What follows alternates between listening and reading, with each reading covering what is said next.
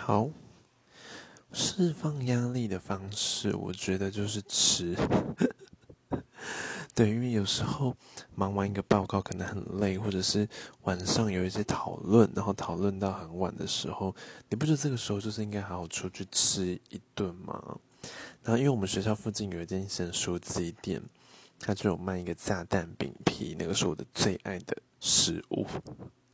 之一，所以我每次讨论完报告的时候。